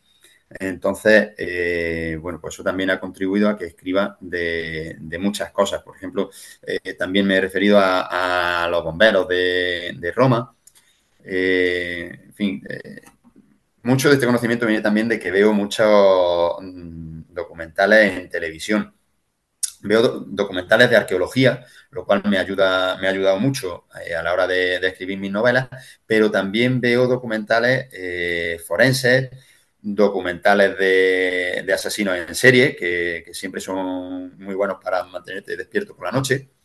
Y, bueno, también me gustan, me gusta ver series. Eh, por ejemplo, ahora estoy viendo una, una serie de Nueva Zelanda que se llama Los Misterios The Broken Something Mysteries, no, no cogí el, nombre. Y también me gusta Montalbano, que seguramente lo tenéis también en, España. Y lo que no me gusta mucho son las películas y las series de crímenes nórdicas, las veo muy oscuras. There's a series we have, which are books as well as, as films, called Vera by Anne Cleves, um, uh, which I like very much. And I think that's because the main protagonist is a middle aged woman. I've gone. I'm I'm too old now to lust after young, handsome detectives. I want people who I can relate to. También hay otra serie que sigo que la protagonista, por lo que me gusta porque la protagonista es una mujer de mediana edad, y yo ya pues soy mayor para sentirme identificado con, identificada con, con detectives jóvenes, así que, bueno, eh, sí que me puedo relacionar, sí, o sí que puedo relacionarme con, con ese tipo de personaje.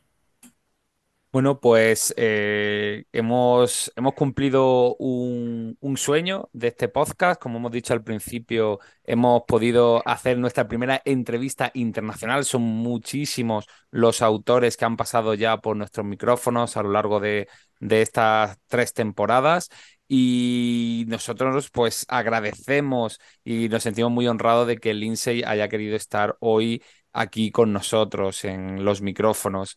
Eh, esperamos y deseamos que, que en España mm, y en el certamen lo pasemos eh, muy bien con ella, que podamos conocerla un poco más y que, por favor, eh, oyentes, si no habéis leído a Lindsay, tenéis que leerla. Es un, es, es un digamos, un, un elemento, es un una fundamental ¿no? de lo que es la, la, novela histórica y para entender la novela histórica en nuestro país y creemos que también en, en el mundo anglosajón y que no, bueno, pues que, que, los que hayan venido al certamen y los que vengan, pues la podrán conocer y los que no, pues aquí les dejamos este pequeño cacho o esta pequeña entrevista para que sepan un poquito más.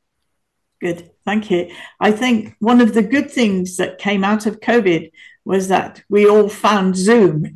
And now we can do things like this. Um, it's easier for you and it's easier for me as well. So thank you very much. And I'm very proud to be the first.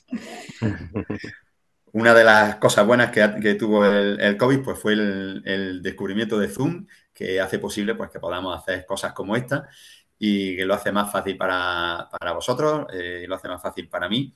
Y bueno, para mí es un honor eh, haber sido la, la, primera entrevistada internacional. Así es un honor y, y muchas gracias. No, simplemente para preparar su, su venida a España, ¿hay alguna comida favorita española o hay alguna comida que le guste especialmente de España? I, I do like tapas because little bits of different flavorsome things. My favorite thing in Spain is Carver. Okay. It Roman. It's not very Roman. I think Rioja is more Roman than Carver, but um, that's one of my favorite things that I discovered when I first came to Spain. Pues aquí nos despedimos. Aquí Esperamos que os haya gustado la entrevista que hemos hecho con Lindsay, eh, que os haya gustado esta traducción. Eh, habéis visto que os hemos dejado tanto a Lindsay respondiendo para aquellos que queráis escucharla directamente, aunque sea en inglés, y luego hemos aportado la traducción. Gracias a Antonio Ángel, nuestro traductor oficial del certamen de novela histórica de Úbeda, y ahora nos vamos, eh, tras una pequeña pausa, a hablar de la primera novela de Marco Didio Falco, La Plata de Britania. ¿Te está gustando nuestro programa? Déjanos entonces comentarios en nuestras redes sociales, compártelo con tus amigos y suscríbete. Necesitamos tu apoyo.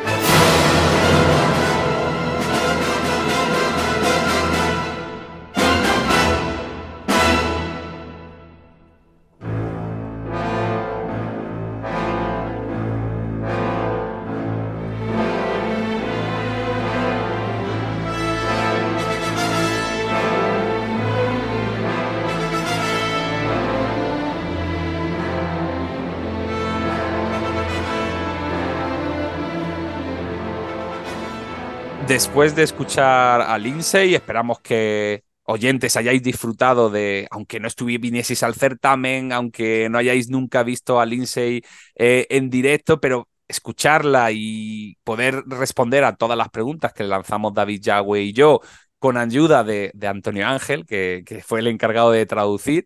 Eh, ya lo hizo también en, el propio, en la propia charla del certamen de novela histórica. Hayáis podido conocer un poquito más a Lindsay Davis. Y nosotros creíamos que no podíamos hacer este programa sin hablar de eh, la primera novela de Marco Diofalco, La Plata de Britania, ¿no? La primera novela a la que cualquier persona que quiera empezar a leer Lindsay Davis debería de enfrentarse. Así que, eh, ojito, aquellos que queráis empezar a leer Lindsay Davis con, con escuchar este comentario que vamos a hacer David y yo, por si queréis dejarlo pendiente a que terminéis de leer la novela, o si os ayuda igual este comentario a enfrentaros y afrontar eh, eh, Marco Didio Falco. Así que, David, si te parece bien, nos introduces en de qué va esta La Plata de Britania. Bueno, vamos a intentar, como es una novela de misterio, no tener spoilers para que si alguien decide escucharlo antes de leer la novela, no, no tenga ningún problema, ¿vale?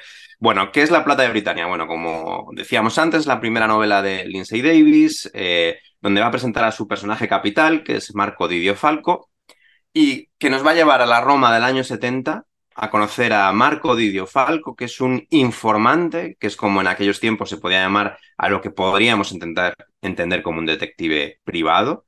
Es alguien que está pendiente de los rumores, de enterarse de cosas y llevárselo a sus clientes, porque es privado, trabaja para quien le paga, que en un eh, caluroso día de agosto eh, o de verano, no sé si de agosto, de verano, se encuentra con una joven en apuros en el foro romano, que es Sosia Camilina. Y a partir de ahí, Falco se va, se va a encontrar inmerso en una trama de conspiraciones que va a saltar desde el foro hasta el Palatino, hasta la residencia imperial, que le va a llevar a viajar hasta Britania, hasta los confines del imperio romano del momento, bajo la égida de Vespasiano, que es el emperador en este momento, y que va a tener una trama donde va a tener humor, donde va a tener mucho misterio, donde va a tener amor, algo de amor hay, y donde va a tener... Yo creo que hay mucho de amor, David, en esta novela, ¿no? Yo creo que es un eje vertebrador, ¿eh? Desde el principio hasta el final. Claro, no, no, no, porque la motivación del personaje va a ser el amor. Mm. Y, y, además, fíjate, hay una cosa que a mí de esta novela me gusta, que es cómo juega con el, el lector porque no quiero decir nada, pero hay un personaje que pensamos que, ah, este personaje va a ser muy importante, que Lindsay Davis con cero piedad lo, lo elimina y lo convierte en, en, un motor de la novela eh, gracias a su eliminación. Ya no voy a decir más. Bueno, eh, Pablo, a ti, que yo sé que yo soy fan. Pablo, ¿a ti qué te ha parecido La Plata de Britania? Bueno, pues eh, de, entrada eh, quiero comentar un detalle curioso que es el título en inglés, cómo varía del título en español, ¿no? Eh, digamos que el, título en inglés sería Los cerdos, ¿no? De, de Britania. Efectivamente, perdón, los cerdos de, plata, ¿no? Cosa que se explica y tiene sentido una vez que lees la novela el por qué. Entiendo que en España ese, ese, ese título no hubiera sido un título comercial, no. ¿no? hubiera, no hubiera funcionado bien. Entonces acaba, digamos, nombrándose en España como la plata de Britania. Eh, luego, me parece, eh, David, que hay una cosa en esta novela. Estamos muy acostumbrados a que los autores británicos, cuando escriben novelas de, de romanos, su la, o la acción que ocurre, transcurra normalmente en Britania. O sea, es una cuestión lógica, de cercanía, de acceso a la información, cultural, ¿no? Eh, que quizá incluso funcione mejor con lo que es, es, su propio público, ¿no? Con el público anglosajón. Y aquí, eh, digamos, a Lindsay eh, va, va, va, a hacer su historia en dos espacios. Roma, mm. con un posterior viaje a Britania, que pareciera que podría transcurrir ya toda la acción en Britania, pero volvemos, volvemos a Roma, lo cual mm, es, de agradecer, ¿no? Que no nos encontremos otra vez, además, digamos, en ese momento, ¿no? En ese siglo I después de Cristo, que es cuando transcurre la novela, en la que, bueno, pues en Britania pasan muchas cosas, no han hablado mucho, de hecho, en la novela hace referencia, pues eso, desde la rebelión de Boudica hasta hasta, bueno, hasta incluso cuando el propio Julio César llegó allí, lo que posteriormente hace eh, Claudio, todo, ¿no? Entonces, eh, yo creo que, que, la trama es eh, muy ágil, es una novela, sinceramente, que, que a diferencia, y lo vuelvo a decir, es muy fresca. Yo lo que he vuelto a valorar después de muchísimo tiempo, porque esta novela la leí en su momento y ya ni, ya ni me acordaba y, todo este tiempo lo que he hecho ha sido volver a releerla, es muy fresca, me, me, me a, veces es tan fresca que incluso, no sé si tú tienes esa sensación, eh, David, que a veces ella va más rápido que el propio lector. O sea, en algún momento tienes que pararte, decir, espérate porque, porque va todo muy rápido, ¿no? Efectivamente. No sé si, si esa sensación la tienes tú a veces cuando lees a Lindsay. Sí, eh, yo creo que es, heredado de, ¿no? de la novela policíaca, que la novela policíaca suele ser más rápida, el ritmo es mm, y esto lo dijo Carmen Mola también en los Carmen Mola en el certamen, ¿no? Que al final la novela histórica suele tener mm, tres escalones por debajo en ritmo y, Lindsay Davis no. Lindsay Davis te mete la información histórica, pero la, trama avanza a una velocidad altísima y además eh, la trama es compleja. Es decir, no sé si tú estás de acuerdo, pero no es una, una trama en muchos momentos, digamos, clara, ¿no? Y evidente que tú, el lector, en la primera página ya te imagines eh, quién es el asesino o tal. No, es una trama bastante compleja que se va reliando, luego al final se va desliando para que el lector entienda, y es verdad que puede pasar, pero yo creo que es un, un deje o, una, o un recurso propio de, de, este tipo de novelas policíacas. Sí, eh, yo quiero también eh, valorar que, que, fíjate que esta es la primera novela de Lindsay Davis, o sea, no sé si me estoy equivocando, pero yo creo que es lo primero sí. que ella publica. Y, y, está claro que, que, existe desde el segundo uno un afán de continuidad. O sea, esta sí. novela, digamos, se queda abierta. Al final, cuando digo que se queda abierta, no es que no, no entendamos qué pasa, que la historia no se cierre, pero, pero claro, ha dejado puesto todas las señales y, y, todos los mojones para entender que, que, tiene que haber obligatoriamente que esto va a una saga y que esto tiene que seguir, lo cual me parece muy valiente, ¿no? Incluso para el propio, eh, vamos a decir, eh, la propia editora, que lo, que lo que ella tiene cuando publica La Plata de, de Britania es una, es una editora, ¿no? Mm. Eh, como que ya veía futuro, que ya veía recorrido en, en, en esta obra, ¿no? Lo digo porque aquí ya hay personajes que se van a repetir evidentemente posteriormente, pero digo, aquí se queda abierto, ¿no? O sea, no podemos decir qué es lo que pasa, porque si no, si claro. no pero, pero bueno, eh, efectivamente los personajes, eh, la historia no se acaba, no se cierra y, y, y tiene que continuar. Y luego eh, hay un detalle que, que, que, me has comentado tú alguna vez y te lo voy a preguntar aquí en público, David, es el tema de, de Festo, ¿no? Que es un personaje que es eh, un her hermano de Marco Dio Falco, que muere en, en, en vamos a decir, en, en Judea, ¿no? Eh, militar, y, y, que tú me dijiste, dice, pues Simon Scarrow eh, a este personaje, en homenaje a Lindsay Davis, lo sacó en una de sus novelas. Sí, Festo es un personaje muy, muy curioso y yo creo que, que, muy inteligentemente creado por Lindsay Davis, que no aparece en ninguna novela, pero está muy presente. Porque está muerto, o sea, ya, claro. ya, está muerto, hablan de un muerto todo el tiempo. Eso es, pero Festo sería como el protagonista habitual de una novela de romanos, ¿no? El heroico legionario, que luego, según vaya pasando la saga, descubriremos que, bueno, tiene también su lado oscuro, pero es el heroico legionario, ¿no? Sería el personaje clásico que Falco no es, ¿no? Entonces, sí, lo que comentabas es, es, bastante conocido, ¿no? Que Simon Scarrow, que es bastante, eh, pues era admirador de Lindsay Davis, quiso meterle en una novela eh, el nombre de, de, del personaje, ¿no? Como homenaje. Lo que pasa es que creo, creo que a Lindsay Davis no le, no le terminó de hacer mucha gracia este, este homenaje velado, ¿no? Es como una anécdota bastante conocida de, del mundillo, que oye, también es verdad que, que te cojan un personajito tuyo, pues igual no, no, no te gusta porque no sabes lo que vas a hacer con ello, ¿no? Aunque sea un tipo como Simon Scarrow, que sabemos que lo hace muy bien, ¿no?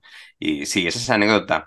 Mira, decías tú que es la primera novela y, lo del que ya el espíritu de continuidad, porque es que yo creo que, mm, que esta novela, La Plata de Britania, que para mí no es la mejor de, la serie, que yo creo que es como una especie de capítulo piloto de una serie, ¿no? Es una presentación de personajes con un caso donde ya te adelanta que la serie de Marco Didio Falco va a tener dos elementos, va a haber casos ambientados en, en Roma y casos ambientados fuera, por todo el imperio. Las novelas de Marco Didio Falco nos van a llevar, además de a Britania, a Palmira, en Oriente Próximo, a Grecia, a Hispania, eh, a distintos lugares de la península itálica, al norte de África, a, bueno, a casi todos los puntos del Imperio Romano, a Germania, que hay, que hay muchos, eh, perdona, que hay una novela que creo que es la quinta, que La mano de hierro de Marte, que transcurre en la frontera del Reino. Y, y ya en esta novela, La Plata de Britania, es una de las pocas que va a tener todos los elementos juntos. Además, ya marca una cosa que yo creo que es una serie procedimental, si habláramos de series de televisión, es decir, cada caso va a tener sus connotaciones, va a haber mucha variedad de casos, va a haber casos más políticos, va a haber casos más de robos, de misterios tipo Agatha Christie, de, por ejemplo, hay una novela que es un psicothriller, es un asesino en serie, un psicópata. Eh, va a haber muchos elementos de la novela negra, o sea, que podríamos decir que cada novela tiene su, su tipo de caso, pero donde el eje vertebrador va a ser Marco Didio Falco, Elena Justina y sus familias. Porque tú decías, joder, para ser una autora británica no opta por el recurso fácil de irse a Britania a todas las novelas, pero es que además yo creo que da una connotación cultural muy mediterránea a las novelas de romanos. Las novelas de romanos eh, habitualmente escritas por británicos son muy shakespearianas, son muy trágicas, son muy hablan como con una pasión y tal. en cambio las novelas de Lindsay Davis son muy mediterráneas, son de grandes familias, muy vocingleras, eh, con mucho, mucho cotilleo, con mucho de arriba abajo, que yo creo que es mucho más mediterráneo que muchas novelas británicas. Y yo creo que en eso capta muy bien. Y yo creo que todas esas relaciones familiares y, amorosas y sentimentales van a ser el eje vertebrador, o sea, lo que al, lector le invita a seguir leyendo porque está preocupado por esos personajes, además de que sabe que en cada novela va a tener un tipo de crimen diferente. Claro, ahí aparecen de hecho personajes en los que a uno le gustaría más profundizar, ¿no? Que como es el caso de la madre, ¿no? De Marco Didio, que, que, evidentemente ocupa una posición importante en, su vida, ¿no? Y es la que, la que mantiene en orden incluso la, la propia casa de, de, Falco. Eh, bueno, hay un personaje. Hermanas, los cuñados. hay Marcia, que es esa, que es esa hija, digamos, de Festo, que desconocida de la que él se hace cargo, pero que en esta novela eh, pasa muy de puntillas, o sea, se nombra, pero nos muestra también ese, ese punto de humanidad, ¿no? De, de Marco Guido Falco, porque aunque le gusta llegar tarde a casa, eh, el desorden, el, eh, su forma de funcionar, digamos, es, bueno, es un, es un poco desastrosa por un lado, ¿no? O sea, su estilo de vida, ¿no? Mm. Pues yo creo que, que, eso, que deja esos mojoncitos puestos para, para luego, como digo, con ese, con ese afán de continuidad. Porque si no, ¿por qué los metes? ¿no? ¿Por, qué lo, por, qué los nombras y haces en algún momento tanto énfasis en ellos si no le vas a dar más vida eh, en largo recorrido? También es verdad que, que ella ya eh, empieza con una apuesta muy fuerte en esta primera novela de La Plata de Britania, porque es que ya en esta novela nos planta a tres personajes eh, con un papel importante eh, que son capitales en la historia del mundo romano, ¿no? O sea, Vespasiano, Tito y Domiciano van a formar parte de, esta novela, ¿no? Y además ya con un marcado, vamos a decir, carácter que, o con, con unas formas de ser que, que, que, que, que ya nos, que, que ya, digamos, son como hemos imaginado esos personajes o como se han creado normalmente. No voy a entrar más en ello porque entraríamos un poco en desentrañar, pero bueno, que, que,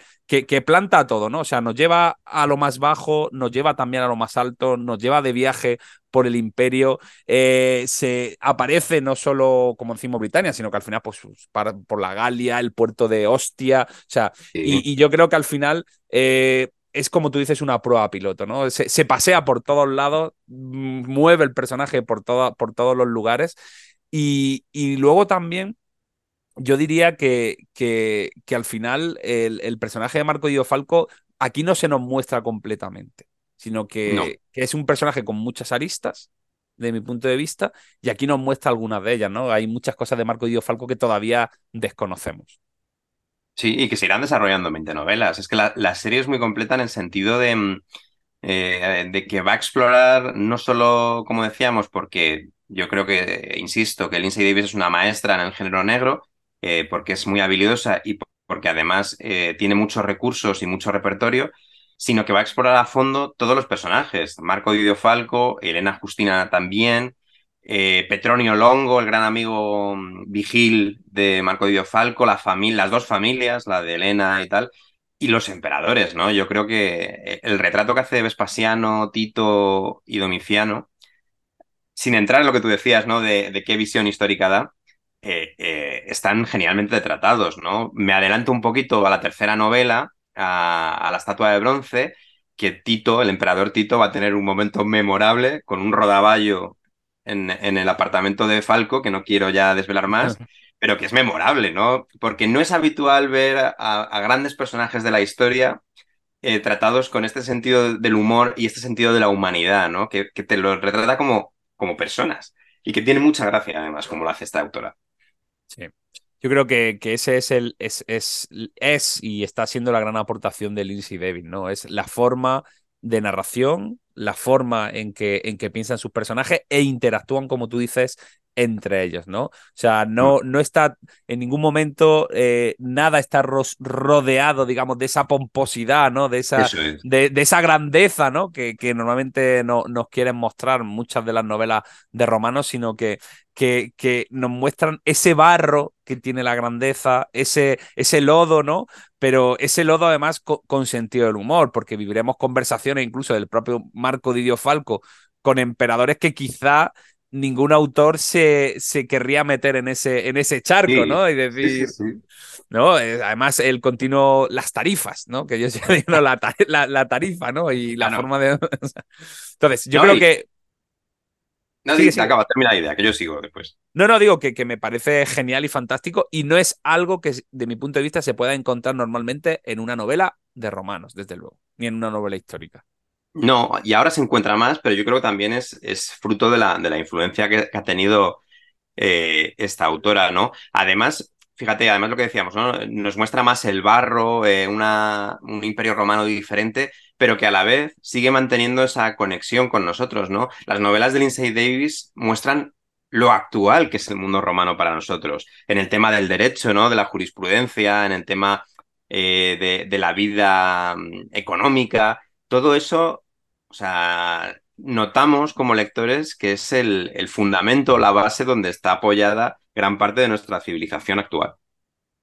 Bueno, pues eh, efectivamente, yo creo que, que, lo que tocaría a los oyentes una vez haber escuchado, eh, yo creo que este ha sido un comentario difícil por, por, la temática de la novela, ¿no? Pues no podemos eh, aquí desentrañar y decir, oye, pero lo que pasa aquí cuando Marco hace esto, ¿no? nos llevaría realmente a, destruir, ¿no? La lectura de, de nuevos lectores, pero yo creo que, que lo que le toca ahora a los oyentes es leerla leerla o en muchos casos recuperar a aquellos que, que, hayan leído a Lindsay Davis. Me ha sorprendido mucho después del paso de Lindsay Davis por el certamen la cantidad de imágenes que hemos encontrado en, en redes sociales de gente que ha desempolvado literalmente ¿no? su, su, su colección de Marco y Falco y se han lanzado a, a su lectura, ¿no? Eh, o sea, me, me, me, parece fantástico, ¿no? Que este efecto se haya producido gracias a, a, su visita. Y desde luego a nosotros, yo creo que a ti y a mí, David, nos ha entrado ganas, ¿no? Una vez, porque además es una autora que en lo personal, en la relación personal no decepciona. ¿Vale? Yo siempre digo muchas veces que, que, a veces conocer autores tiene sus pros y sus contras. O sea, tiene.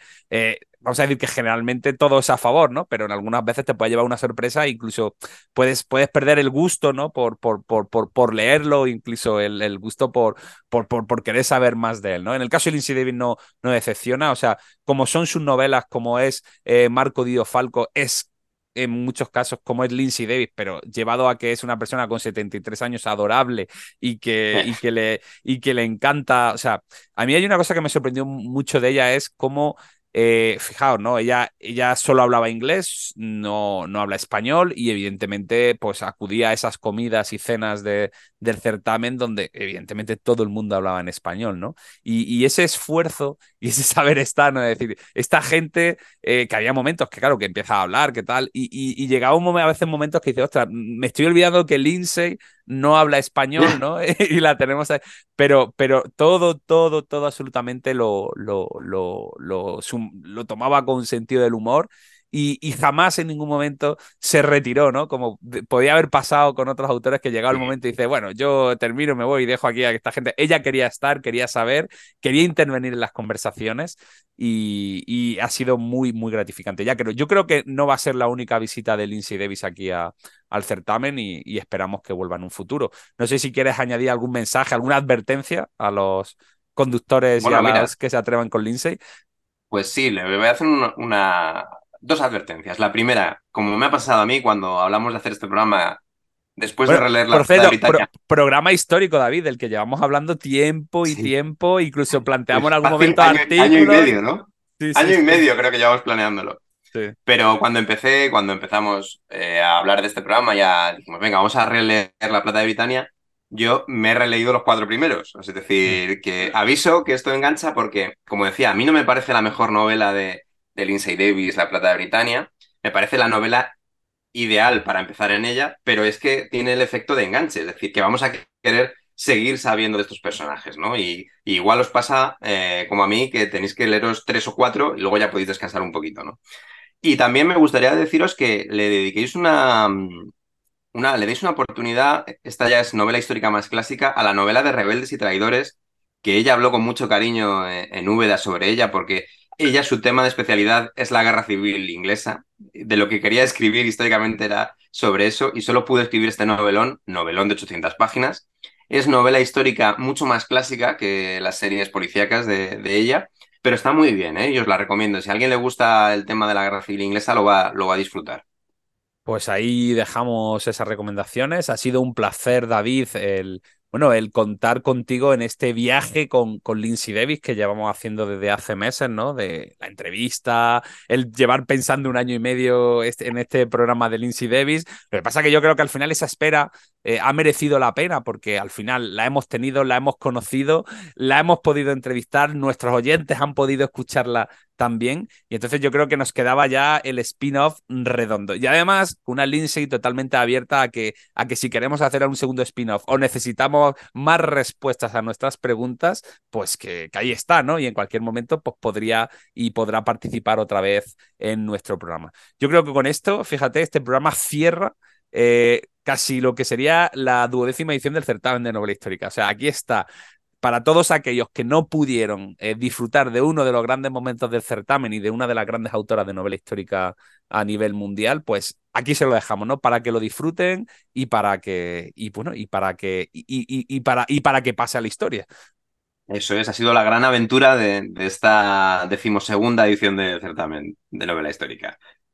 Pues nosotros con esto nos despedimos. Como siempre, gracias David por, por, por estar aquí presente en el, en el podcast y en. Bueno, que, además que se preparen los oyentes porque tenemos también tarea de aquí a final de año, porque tenemos varias cosas interesantes. ¿eh?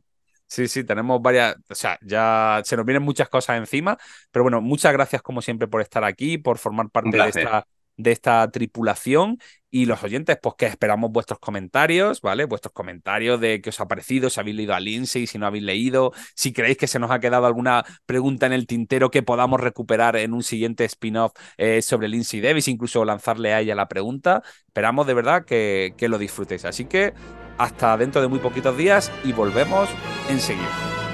Adiós.